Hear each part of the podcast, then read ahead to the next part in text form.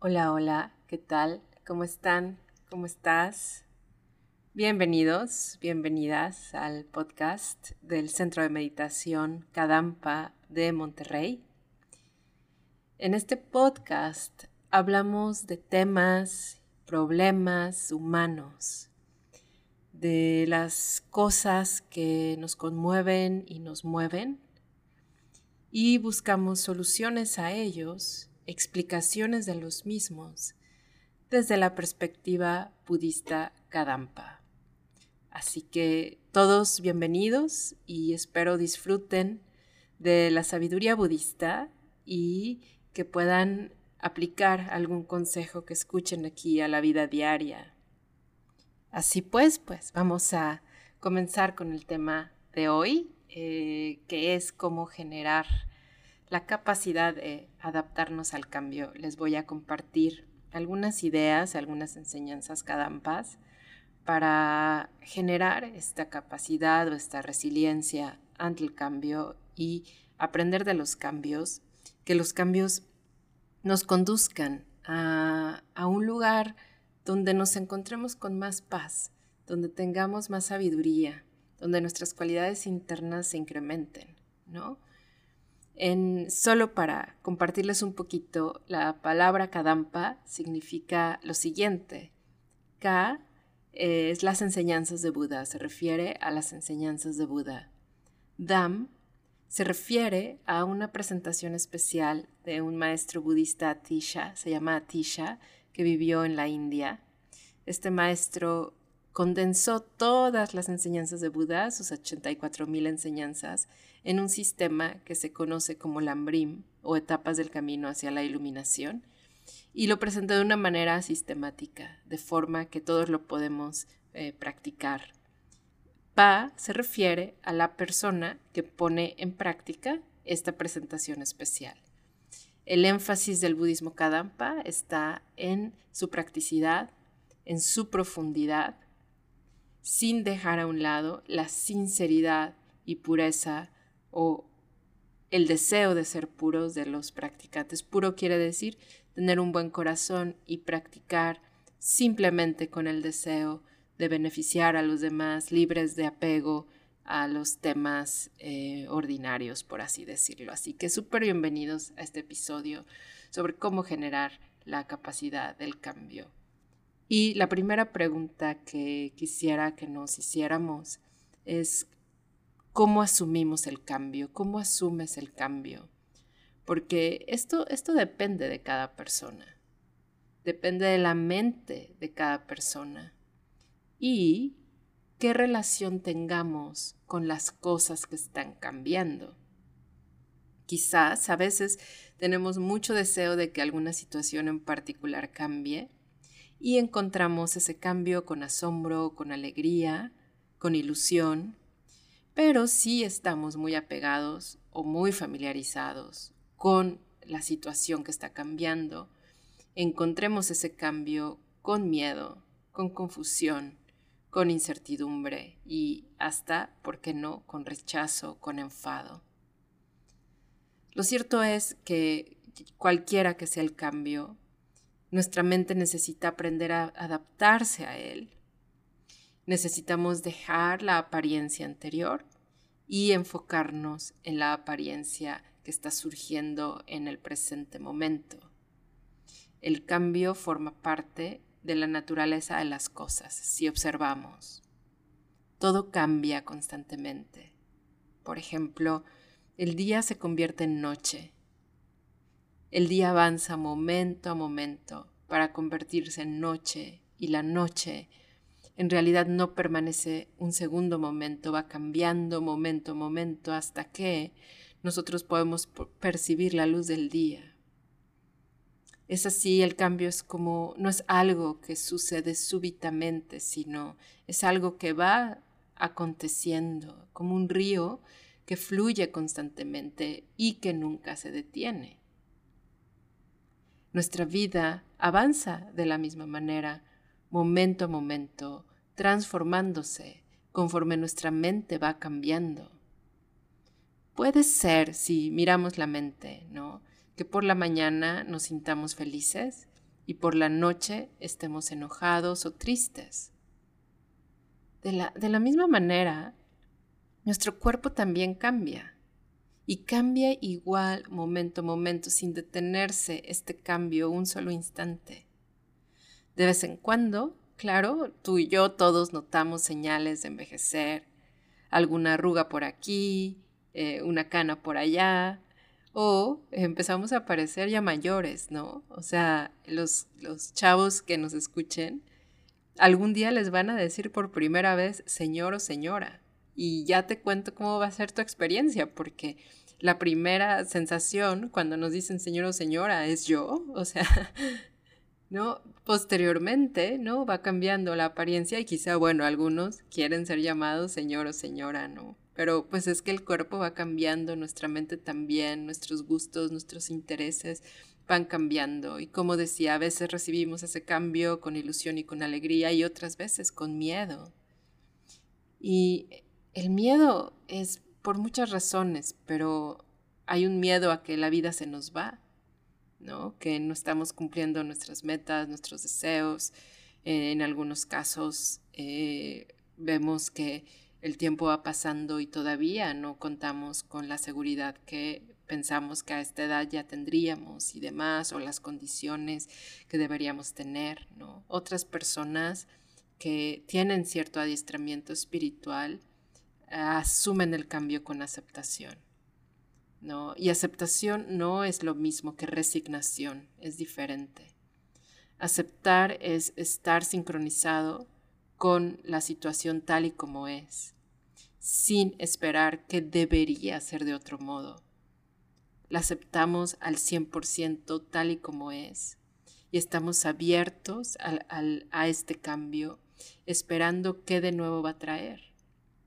Esta aceptación, la aceptación de nuestra nueva apariencia, incluso también cambia momento a momento, ¿no? Cuando Buda habla sobre este tema y pueden leerlo en Camino Gozoso de Buena Fortuna de mi, del precioso maestro de esta tradición Kadampa y mi guía espiritual, el venerable Geshe Kelsang Gyatso Rinpoche, eh, cita a Buda en ese libro y dice que eh, el cambio es como cuando se cae la hoja, una hoja de un árbol en otoño, nunca más vuelve a la rama, ¿no? Y cuando estamos tristes por algún cambio, quizá es esto lo que más nos acongoja, lo que más nos acude, que el tiempo pasado no puede regresar, que no volvemos en realidad a vivir lo que vivimos anteriormente y que tanto nos gustó. Pero la verdad de las cosas es que esto no es necesariamente malo. Cuando una hoja cae, es el, inicio de una nueva hoja, de un nuevo proceso. Y en nuestra experiencia es una oportunidad para aprender algo nuevo, la oportunidad para crecer, una oportunidad para conocer nuestra mente, una oportunidad para amar más, amar mejor, a los demás. Y comprendiendo esto, quizás la manera más beneficiosa de tomar el cambio es con asombro, con agradecimiento, buscando en él una enseñanza para progresar en nuestro camino espiritual. Pero esto, el gozo de cambiar, viene del poder de nuestra intención, de nuestra práctica, del adiestramiento de la mente, de nuestra práctica espiritual.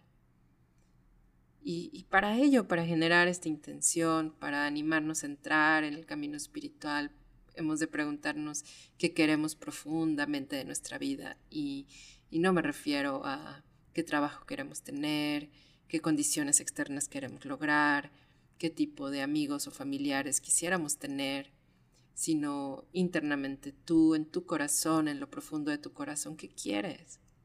¿Qué es lo que consideramos más significativo? El camino interior, un camino interior es un sendero interno que nos lleva de un lugar a otro. Todos recorremos caminos internos. Vamos de una mente a otra y de una experiencia a otra. Este camino lo conforman o van creando nuestras propias acciones mentales, en particular nuestras intenciones, que generamos día con día. Por ejemplo, el, deseo de dañar o de perjudicar es un camino interno que nos conduce al sufrimiento.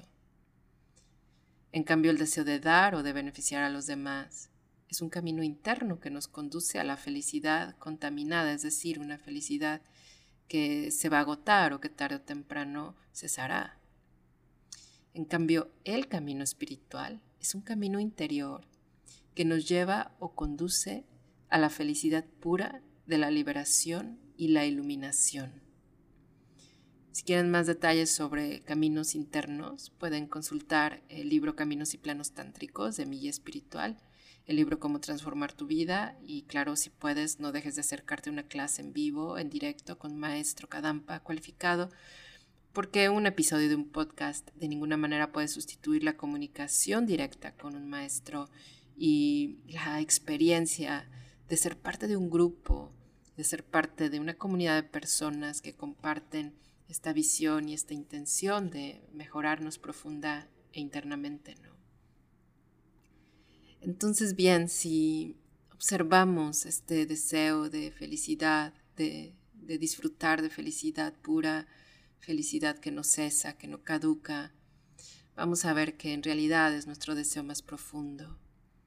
Y podríamos decir que alcanzar esta felicidad para poder beneficiar a todos los seres, lograr el beneficio de todos los seres. Buda nos anima, nos indica que es la meta última de la vida humana, es llegar a ser verdaderamente felices, pero que esta felicidad no sea solo para nosotros como individuos y que solamente afecte a las personas que nos rodean, que son cercanas a nosotros, sino es esta plenitud, esta felicidad, que irradia compasión a todos los seres sintientes sin excepción y eso se conoce como la iluminación, esa luz interna de sabiduría como eh, nos dicen los libros Kadampas, libre para siempre, de apariencias equívocas y cuya función es irradiar paz mental a todos los seres sintientes sin excepción. Y si tenemos este deseo, este deseo por felicidad, pura y duradera que irradia compasión, comprendiendo con claridad el origen del sufrimiento, comprendiendo que la verdadera felicidad no está fuera de nosotros sino adentro y que la causa del sufrimiento no está fuera sino adentro, entonces nos estamos acercando a la primera mente que nos abre la puerta del camino espiritual, la mente de renuncia, y a la puerta que nos abre eh, el camino espiritual hacia la iluminación, la preciosa mente de Bodhicitta, que se conoce como Bodhicitta. La mente de renuncia es muy, muy preciosa, es una certeza, una claridad, una certidumbre que no nos deja desanimarnos por las pequeñas dificultades de la vida, sino que nos guía correctamente al logro final de la felicidad pura. Cuando debido a la compasión, al no poder soportar el sufrimiento de los demás, deseamos alcanzar la sabiduría de la iluminación, esto se conoce como bodhicitta, el buen corazón supremo. Estas dos motivaciones, en cualquier nivel que vayamos generando, al inicio es una aspiración hasta que poco a poco se va haciendo una mente estable, una realización, son muy útiles cuando vienen los cambios de nuestra vida. Estas mentes nos ayudan a mantenernos a flote, como una boya en medio del océano, que no se hunde ni se pierde, sino que debido a su ligereza puede adaptarse a los cambios normales y aprender de ellos. La renuncia y la bodichita son dos mentes amigas de todos los seres sintientes, son grandes riquezas, y aquellos que las poseen, nos, dice Buda, son verdaderamente sabios, son seres nobles dignos de nuestra admiración. Así que si estás en medio de un cambio, eh, te animo mucho a no dejarte desanimar por él, a esperar un momento, a no permitir que nos sacuda de forma que perturbe nuestra mente. Los cambios son enseñanzas.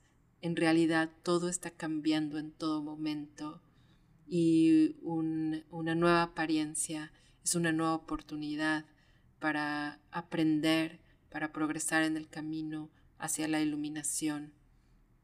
Les dejo con unas hermosas palabras de mi guía espiritual que nos regala en su libro Cómo solucionar nuestros problemas humanos que a mí me inspiran muchísimo y cada que viene algún cambio interno o externo eh, intento, intento leerlas y las intento recordar y generar una mente apacible y abierta ante estos nuevos horizontes. Dice así, cuando aparecen sensaciones desagradables, no debemos asustarnos y perder el control, sino aceptarlas con paciencia, experimentarlas, analizar su naturaleza e investigar de dónde proceden. De este modo descubriremos que las sensaciones desagradables no vienen del exterior, sino de nuestra propia mente. Las circunstancias y los demás seres no tienen la capacidad para producirnos malestar. Lo único que pueden hacer es activar el potencial para que experimentemos sensaciones desagradables, potenciales, que ya tenemos en la mente. También si te sientes desanimado ante el cambio o con incertidumbre, un gran consejo muy útil es pedir bendiciones, inspiración a los Budas, a los seres iluminados, a Buda Tara, a Buda de la compasión, a Balokiteshvara, a Buda Shakyamuni. Los seres iluminados benefician a todos sin excepción y no tengo ninguna duda que seamos budistas o no, los budas te pueden ayudar, te pueden inspirar a eh, cambiar y cambiar para bien y cambiar hasta convertirnos en el ser puro que todos queremos ser. En fin, espero hayan disfrutado este episodio. Los animo, los invito a unirse a la clase de tu centro de meditación Kadampa más cercano. Los que viven en Monterrey pueden acudir aquí al Centro de Meditación Kadampa de Monterrey, los que viven en el norte de México, unirse a nuestras diversas clases, nuestros programas eh, a distancia que tenemos. Eh, y bueno, eh, nos escuchamos muy pronto en el podcast, en otro episodio más del podcast del Centro de Meditación Kadampa de Monterrey. Hasta entonces.